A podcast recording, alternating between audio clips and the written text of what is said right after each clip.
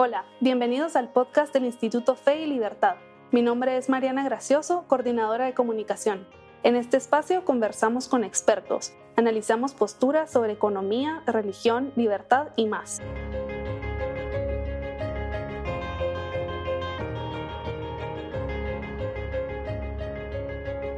Bienvenidos a un nuevo episodio del podcast Fe y Libertad.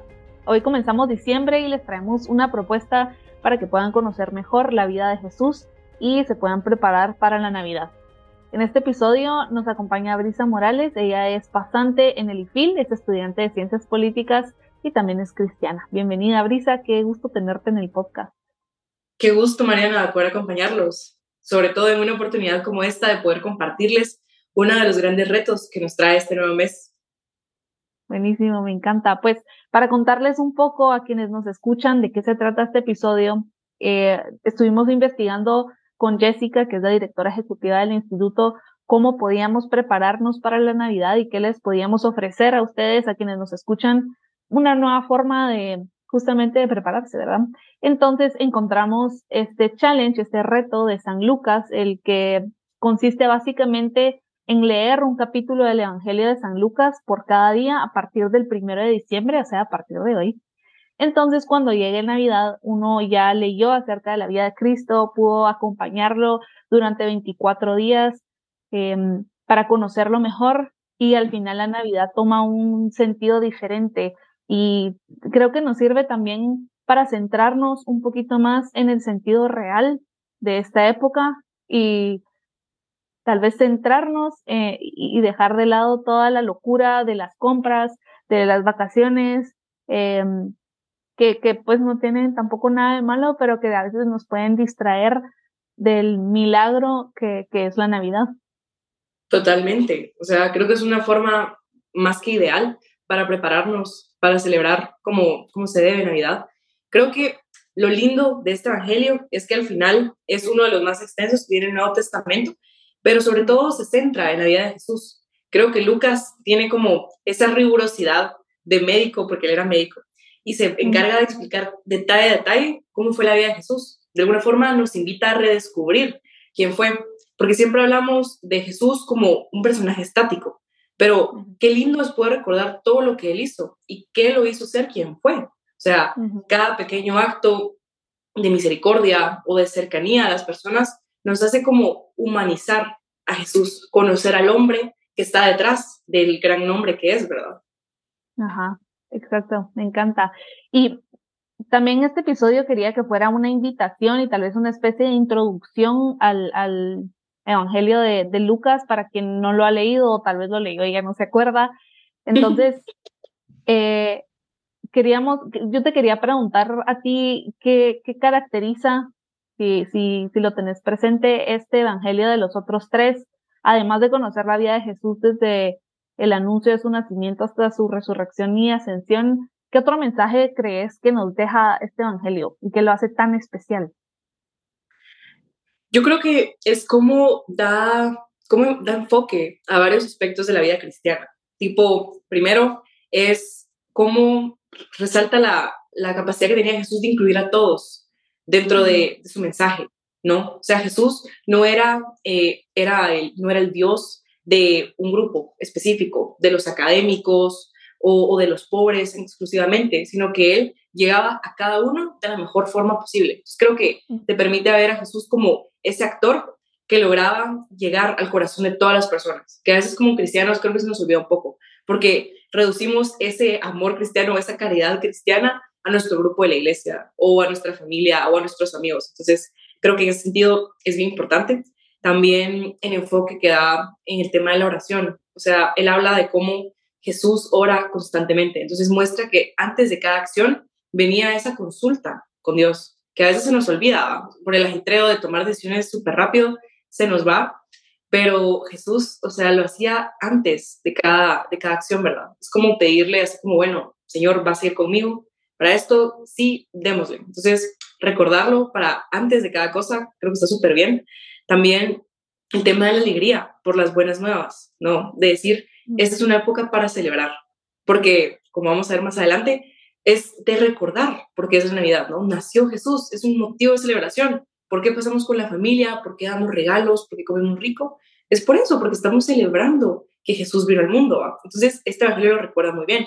Y creo que, por último, em, sería como el enfoque que da al Espíritu Santo, tipo el papel que este tiene, cómo la llama del Espíritu Santo vive en cada uno de nosotros y cómo nosotros, o sea, también ponemos en ejercicio, o sea, las cosas que vienen del Espíritu Santo, ¿verdad? Entonces, todo este tipo de elementos que caracterizan a la vida cristiana, que creo que es lo que Lucas trata de incluir muchísimo y que lo hace tan especial. Estoy totalmente de acuerdo. Y uno de los puntos que, que mencionaste que me gustaría resaltar es el tema de la esperanza, eh, de la alegría, ¿verdad? De las buenas nuevas. Al final del nacimiento de Jesús es la venida del Mesías, es, es el cumplimiento de esa promesa que por siglos se le había hecho, bueno, al, al pueblo judío y que nosotros como cristianos, cristianos también obviamente compartimos, ¿verdad? Esa esperanza de, de nuestra salvación, de la redención y de la oportunidad de, de llegar a Dios, eh, de, de, vivir la vida eterna a su lado. Y eso me lleva tal vez a otra parte de, de esta conversación porque el challenge termina, spoilers, aunque yo creo que ya todo el mundo lo sabe porque lo ha leído, con la resurrección de Jesús y con el relato de su ascensión, no con su nacimiento como uno esperaría por ser un reto de Navidad. Pero es, es, importante recordar que al final su nacimiento es el inicio de nuestra salvación, como, como mencionabas tú. Y el año pasado, justamente para Navidad, eh, publicamos un, podcast que grabamos con Gabriel Zanotti sobre un artículo que él escribió entre, acerca de la relación que existe entre la muerte y la resurrección de Jesús eh, con su nacimiento. Y me voy a, citar brevemente eh, porque Gabriel Zanotti dice, Jesucristo nace para salvarme a mí y nos tiene cada uno de nosotros con nuestro nombre de manera personal y murió por mí, dio la vida por cada uno de nosotros. Entonces la Navidad significa un momento de agradecimiento y un momento de gran esperanza. Sí, totalmente. Creo que solo en este extracto ya vimos todo el mensaje que, que trajo Jesús, ¿verdad? de decir, cambiar esta perspectiva de un Dios que castiga a un Dios que también ama, ¿no? Y que te ama no porque, o sea, te lo merezcas necesariamente, sino que simplemente porque su amor es así incomprensible, ¿no? Y conocía ya todo de ti, cada uno de tus errores, y decidió morir por ti. Entonces, como que recordarte eso constantemente no solo te da como que eh, ese agradecimiento que surge, ¿verdad? Al pensar en ese tipo de sacrificio, sino que te hace pensar incluso en qué tipo de amor estás viviendo, ¿no? Porque tenés el ejemplo del amor que vino aquí a manifestar Jesús, del amor de Dios. Entonces, te sube la vara respecto a, cómo expresas y cómo vivís tú ese amor. Tipo, nosotros estamos aquí gracias a un sacrificio de amor y por ende creo que estamos llamados también a vivir una vida así, ¿no? Con nuestra familia, con, con nuestros amigos, incluso con los que nos caen mal. O sea, como, como decía la Biblia, al final no se trata solo de ser bueno con nuestros amigos, sino también con nuestros enemigos. Y creo que en un tiempo donde las relaciones se han vuelto tan distantes, tan frías, tan interesadas a veces, vale la pena recordar estos principios para amar y ser un poco más humanos. Claro. Y yo creo que eso va muy de la mano con e, este, este evangelio, muchos lo llaman el evangelio de la misericordia, porque anuncia a Jesús como el que vino a buscar y a salvar lo que estaba perdido. Y creo que podemos nosotros aprender pues de eso, evidentemente, eh, en nuestro comportamiento con, con los demás, ¿verdad? A ser misericordiosos y amorosos con, con las personas que nos rodean eh, y prepararnos para recibir a Jesús también con un corazón que ha trabajado mucho en el amor, que ha trabajado con los demás, eh, por así decirlo, de forma metafórica, ha construido ese pesebre para que él pueda nacer, ¿verdad? Totalmente. sí. sí, y te digo, es esto de vivir lo que predicamos, ¿verdad? Entonces nosotros que somos como discípulos también de Jesús, vivir acorde a eso, ¿verdad? Y que nuestras acciones hablen más que nuestras palabras. Entonces, el ser misericordiosos, el ser amorosos, el ser eh, caritativos, pacientes, todo ese tipo de cosas que a veces en el día a día se nos olvidan.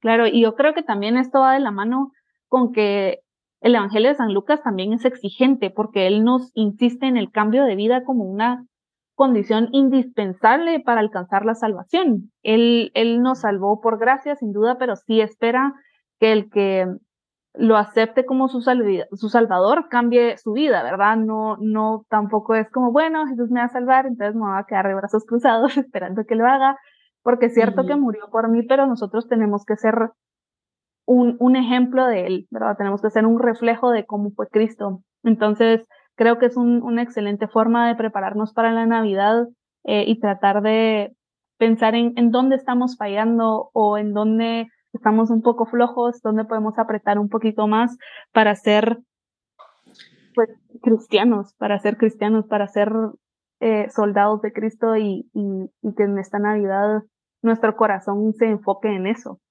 Total. Y creo que te digo, eh, cuando hablamos de un challenge, uno se preocupa porque dice, bueno, ¿qué pasa si me salto un día? ¿O qué pasa si generalmente no me da tiempo? ¿O prefiero no hacerlo hoy porque sé que no le voy a dedicar el tiempo? Y bueno, se nos va. Realmente no hay problema. Uno se pone como bien tenso, pero el punto de este challenge es simplemente seguir, ¿verdad? Es eh, al final retomar, que creo que es lo que importa. En ese sentido, eh, pues bueno, hace poco escuché un podcast del padre Mike Smith sobre cómo orar y él daba eh, pues dos consejos centrales. Primero, orar y orar todo lo que uno pueda, ¿verdad? Obviamente queremos hacerlo bien porque definitivamente amamos a Dios y por eso pues tomamos este tipo de, decisiones de meternos a este tipo de challenge.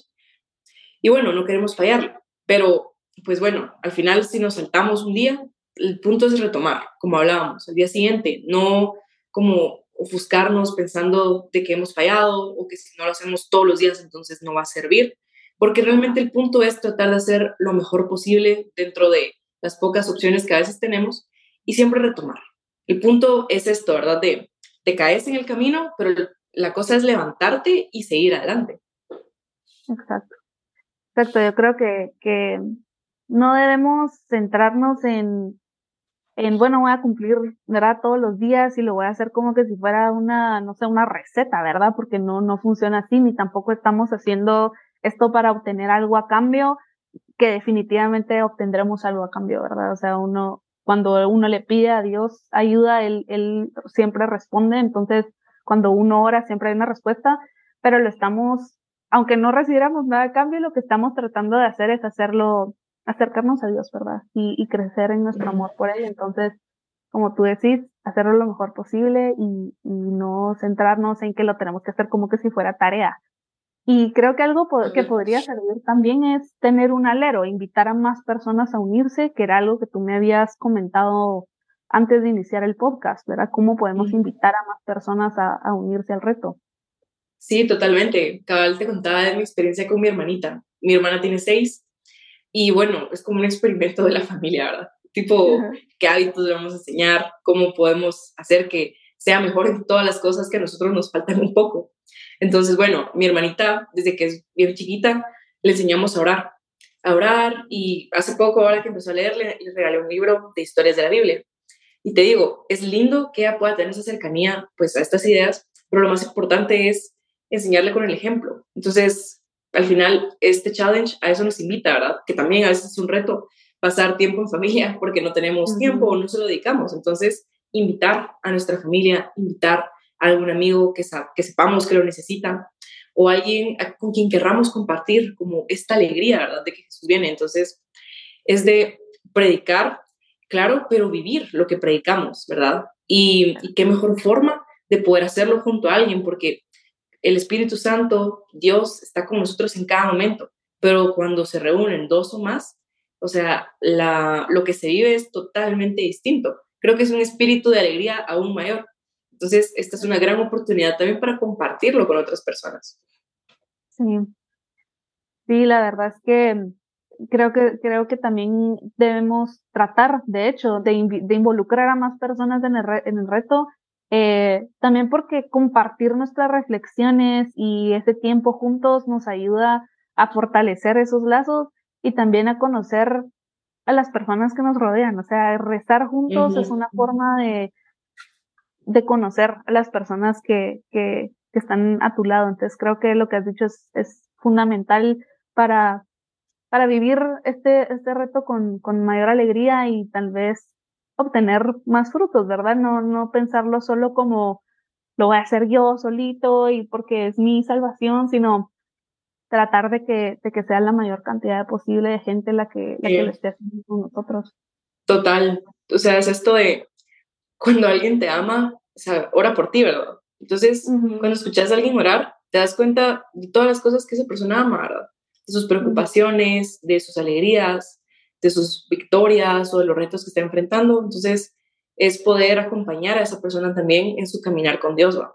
Porque, claro, la meta pues es la misma para todos, pero qué mejor que caminar ese camino de la mano de Dios y con la otra mano poder sostener a alguien, ¿verdad? Que lo necesita, o incluso sostenerte tú en alguien más porque tú lo necesitas. Entonces, es una gran oportunidad para aprovecharla. Claro, sí, es, es un buen momento para fortalecer la, la, la comunidad, ese sentido de comunidad.